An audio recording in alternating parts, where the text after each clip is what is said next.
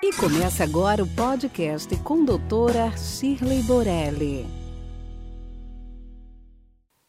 Com o decorrer da vida, começamos a ter perdas em lugares estratégicos devido à flacidez, primeiro da pele, depois da própria gordura, dos músculos e até da parte óssea. Essa parte perdida com o envelhecimento precisa ser reposta. Existem algumas maneiras a gente reposicionar essa flacidez que foi deixada através dos anos.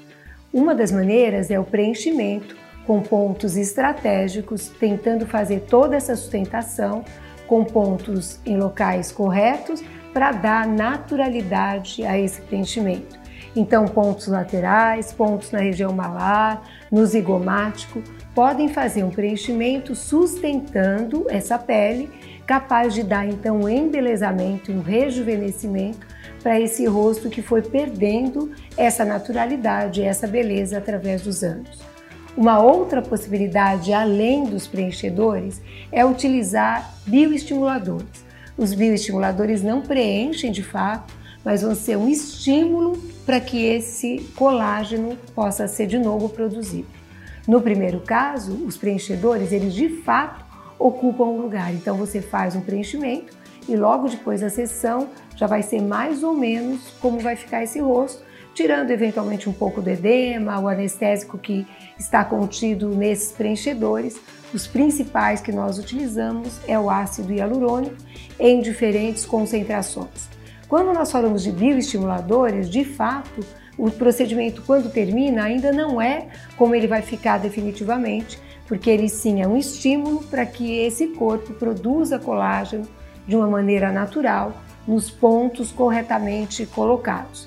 Nesse caso, a gente usa normalmente o ácido polilático e outros preenchedores, como o cálcio, para poder dar estímulo para essa área que está então não tão segura devido à perda de sustentação dessas estruturas. Mas o grande, a grande intenção dessa fala é, na verdade, colocar um conceito importante de naturalidade que é aquilo que a gente sempre discute com o paciente. Imagina, eu tenho quase 40 anos de vida profissional. Se a gente tivesse feito procedimentos equivocados, eu olhando para minha paciente depois desses anos, eu falo, não é possível, ficou muito esquisito. É para ficar sempre o mais natural possível. Existe uma regra do menos é mais, sem dúvida esse é o melhor caminho e sempre com pessoas tecnicamente treinadas, profissionais dermatologistas que um entendimento da técnica e dos efeitos colaterais que possam advir decorrentes dessa técnica e poder tratá-los de maneira correta também. E fica aqui o nosso podcast de hoje. Acompanhe nosso dia a dia no Instagram. Esperamos você semana que vem no próximo. Até lá! Esse podcast foi gravado por Ética Marketing Médico www.eticacomh.com.br